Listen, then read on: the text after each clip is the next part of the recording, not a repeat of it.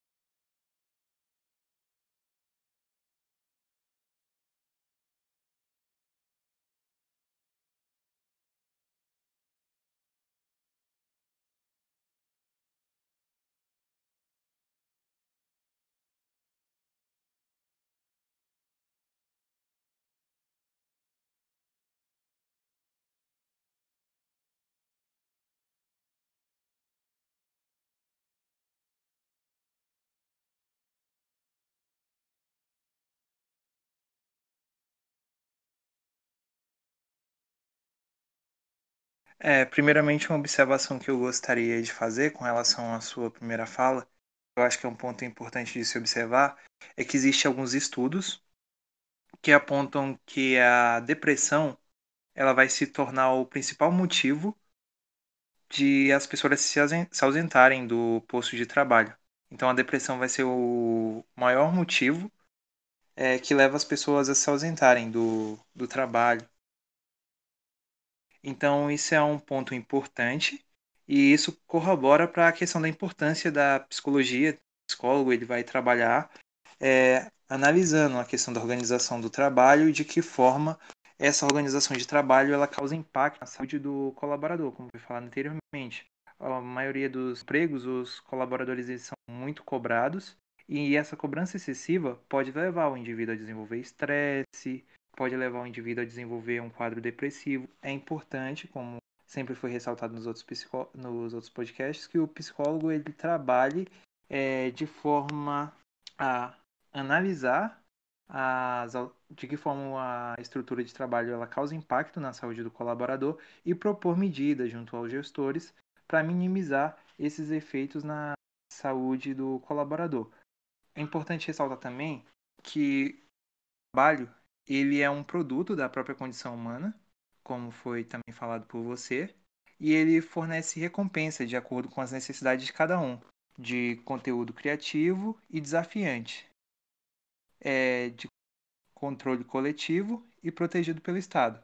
Por outro lado, o trabalho ele é descrito na sociedade capitalista como uma mercadoria alienante, exploradora, humilhante monótono, repetitivo, discriminante, embrutecedor e submisso. Isso lembrando na concepção do Karl Marx, que estamos utilizando como referência apenas é, as suas ideias ou conceitos teóricos, apenas como referência para embasar essa análise do campo de trabalho. Então, para o Marx, o trabalho ele poderia ser alienante, explorador, humilhante, repetitivo, discriminante, embrutecedor e submisso. Explicando de forma mais clara, é, o trabalho é alienante porque o trabalhador desconhece o próprio processo produtivo e o valor que agrega ao produto, além de não se identificar com o produto do seu trabalho. O trabalho ele também se torna explorador quando o esforço do trabalhador não é convertido em valores monetários reais, o que desvaloriza seu trabalho. Então, nesse sentido, é, é importante ressaltar que muitas das vezes as pessoas, como foi falado anteriormente por você, elas estão em uma determinada função, estão em um emprego, mas elas não se identificam com aquilo que elas produzem. E nesse sentido, Marx ele consideraria o trabalho alienante nesse sentido. Porque o indivíduo ele desconhece o próprio processo de trabalho, então ele não conhece todas as etapas do processo de trabalho e além disso ele não consegue se identificar com aquilo que ele próprio produz. Como foi falado também, tem essa questão do indivíduo não ser recompensado de forma proporcional ao esforço ou àquilo que ele produz, e nesse sentido ele consideraria o Marx o trabalho explorador. nesse sentido, de o indivíduo não receber por aquilo que ele se esforçou. É importante falar também que o que desvaloriza seu trabalho, o cargo é monótono quando ele se torna repetitivo, discriminante à medida que o colaborador são classificados de acordo com a função. Isso existe muito socialmente. Então, por exemplo, se você é um médico, se você é um advogado, você é bem visto é, na nossa sociedade. Agora, se você ocupa cargos como. Não querendo dizer que esses cargos não sejam importantes, mas é, se a gente analisar um contexto cultural que a gente está inserido, não são trabalhos tão valorizados como pessoas que fazem a coleta seletiva ou próprio pedreiro ou caminhoneiros e são profissões que são extremamente importantes para a nossa sociedade. Quando uma dessas profissões elas param, acaba que causa impacto em toda a sociedade. Então, elas não são vistas da forma que deveria ser, ser vista e não são valorizados como deveria. Lembrando que toda profissão, independente do seu grau, nível técnico ou de instrução, ela é importante e todas elas contribuem para o funcionamento da, da nossa sociedade. É importante citar também um dos conceitos que ele citou, que o trabalho é embrutecedor quando inibe as potencialidades e ele não permite que o indivíduo tenha autonomia para expressar suas ideias, pensamentos, para que ele possa opinar sobre o processo de trabalho. Então, nesse sentido, a maioria das vezes o trabalho atualmente ele tem como característica a questão de gestores que são responsáveis por pensar os supervisores, que são responsáveis por pensar o processo de trabalho, e os colaboradores geralmente eles são poupados, segundo a própria teoria do Marx, de pensar sobre a questão do trabalho e simplesmente utilizam é, movimentos repetitivos. Então as pessoas simplesmente executam aquela função, mas não têm autonomia para a questão de dar ideias, de alterar o processo de trabalho e isso, querendo ou não, acaba inibindo as potencialidades do indivíduo. Também é importante ressaltar que o trabalho é uma atividade que ocupa grande parcela do tempo de cada indivíduo e do seu convívio na sociedade. O Deju ele afirmava que o trabalho nem sempre possibilita a realização profissional. Pode, ao contrário, causar problemas desde a insatisfação até a exaustão. Para o Deju, a relação entre organização do trabalho e funcionamento psíquico vai além do modelo causal. Então, nesse sentido, ele vê o trabalho não como fundamentalmente enlouquecedor, mas como algo que pode levar o homem ao sofrimento, dependendo do ambiente de trabalho em que ele se encontra, Dessa forma, a forma com que o trabalho se organiza, ela pode levar o colaborador a desenvolver um transtorno, como foi falado, de ansiedade, depressão, estresse, dentre outros. E um dos que é importante ressaltar é o burnout, que nada mais é do que uma síndrome psicológica decorrente de um estresse crônico laboral composta por três dimensões: a exaustão emocional, des personalização cinismo e a baixa realização pessoal. A síndrome de burnout ela é consequente e prolongada, nível de estresse no trabalhador e compreende a exaustão emocional, distanciamento das relações pessoais e diminuição do, do sentimento, desculpa, de realização pessoal. Então, nesse sentido, acaba que o indivíduo fica sobrecarregado e ele pode desenvolver esse quadro de burnout. Então é importante sempre, como foi falado, o psicólogo se atentar aos sinais e sintomas que o colaborador vem estar apresentando, até para que possa encaminhar, caso seja necessário.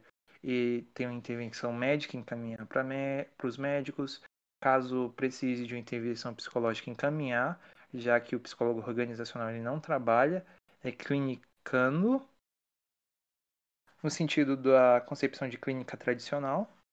É claro que todo o trabalho do psicólogo se baseia em clinicar, mas não no sentido tradicional, de trazer o colaborador para a sala e fazer um acompanhamento terapêutico. Nesse sentido, é mais analisar as relações de trabalho e encaminhar o indivíduo para o setor responsável.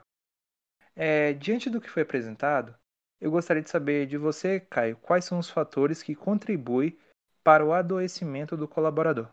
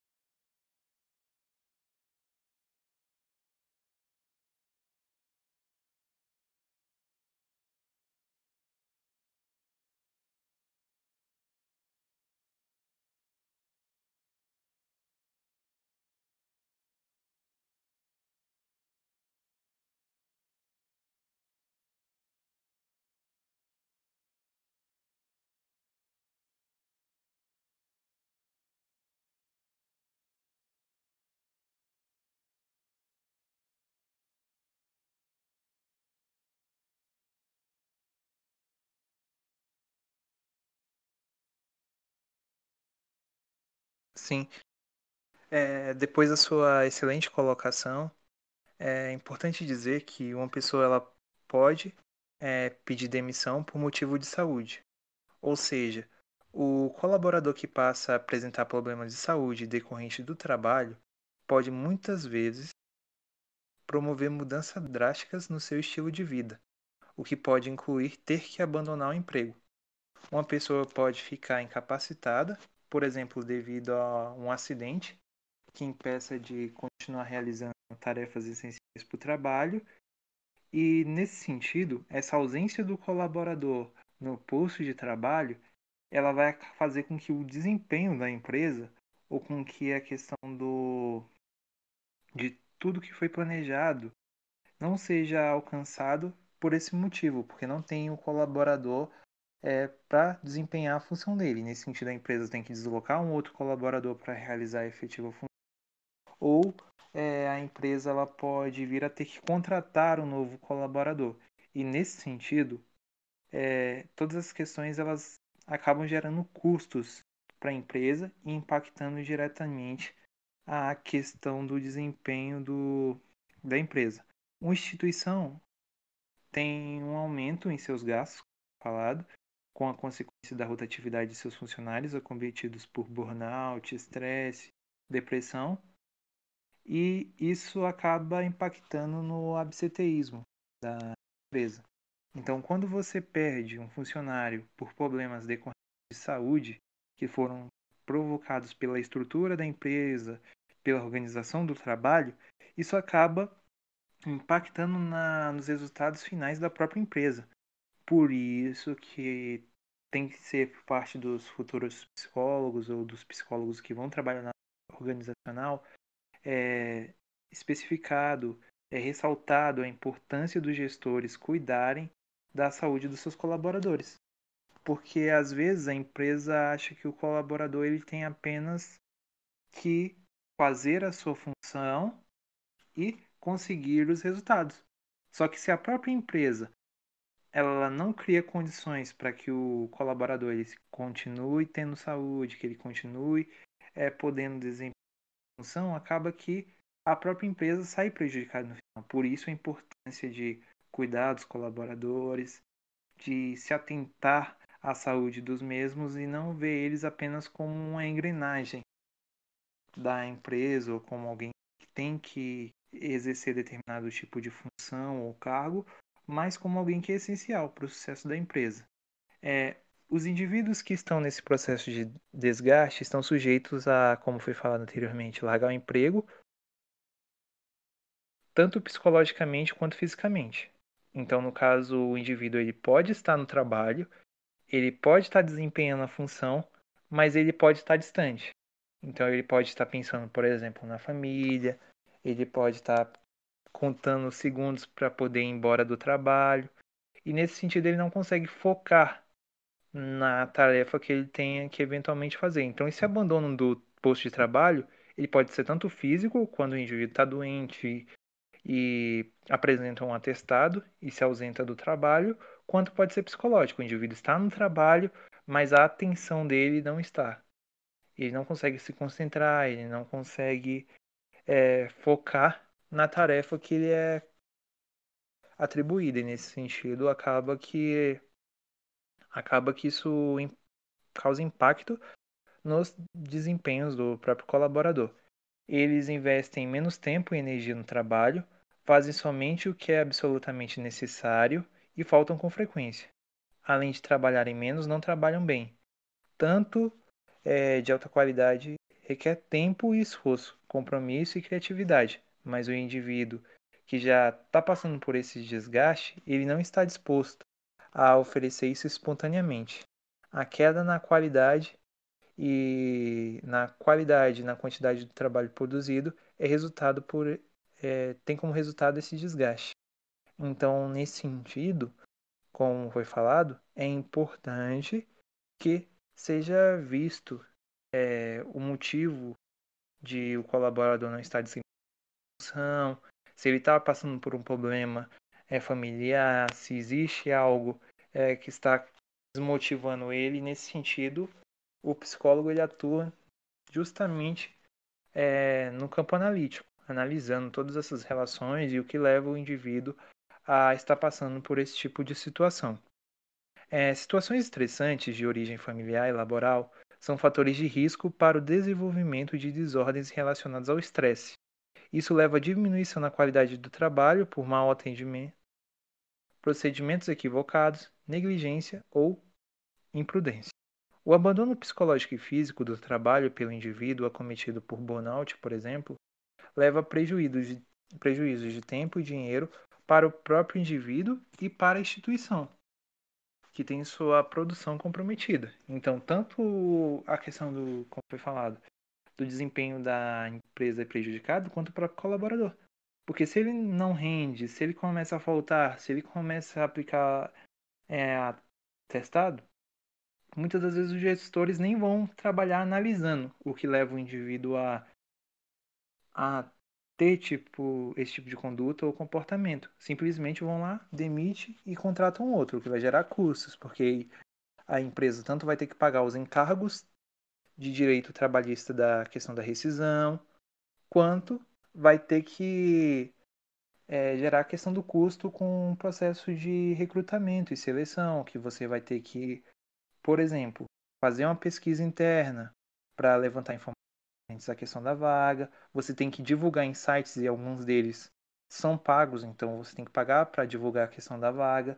Você também tem todas as questões que são envolvidas no processo de seleção, que aí você precisa de um espaço, muitas das vezes a empresa não tem esse espaço e você tem que alugar uma sala ou um lugar para receber é, os candidatos. Você também tem que comprar testes psicológicos, caso seja a seleção feita por um psicólogo organizacional que vai utilizar esses testes. Você tem a questão dos custos para fazer a questão das provas. Tem a questão do tempo que é que você é deslocado para que você faça isso. Então tem um gasto de tempo, tem um gasto financeiro. Então tudo isso acaba trazendo prejuízo para a empresa. É, os problemas de saúde ela pode levar o colaborador a se ausentar do trabalho e isso faz com que os resultados que são almejados pela empresa não sejam alcançados. Além disso, o indivíduo pode pedir demissão, o que faz com que a empresa tenha que arcar com os encargos trabalhistas, como foi falado anteriormente, e os custos do processo de recrutamento, seleção e de treinamento de um novo colaborador, que é outra questão também que vai, vai gastar tempo, porque você já tinha um trabalhador que já sabia exercer a função, que já tinha domínio técnico, às vezes você vai contratar um que ele pode até ter um bom currículo, ele pode ter até ido bem dentro do processo seletivo, mas que ele não conheça, por exemplo, a questão do, do sistema que é utilizado pela empresa, então tem que fazer um treinamento com esse colaborador, tem que apresentar para ele a questão dos valores, as regras da instituição, então tudo isso gasta um certo tempo, tudo isso é, acaba fazendo com que a empresa ela acabe se desgastando. Nesse sentido, é, eu queria saber como a psicologia ela poderia contribuir para a redução dos impactos da organização do trabalho na saúde do colaborador. Porque, por enquanto, falamos nos fatores que levam o indivíduo a ter esse sofrimento psíquico, é, falamos de que forma o sofrimento do trabalhador, quando já está instalado, contribui para a questão do, do baixo desempenho da empresa. Agora eu queria saber, interventivamente, o que o psicólogo pode fazer para reduzir esses problemas dentro da organização.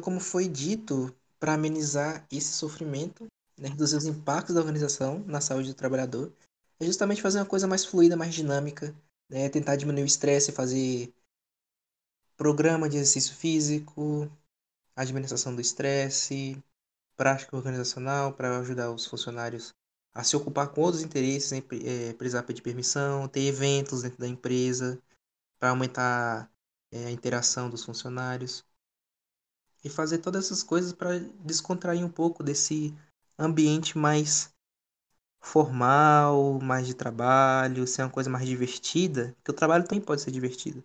Então, é uma coisa mais descontraída. Com isso, acho que a gente finaliza por aqui esse quinto episódio. É, gostaria de agradecer, gostaria de agradecer a oportunidade uh, de estar tá fazendo mais um episódio, é, de ter voltado a fazer, a gravar.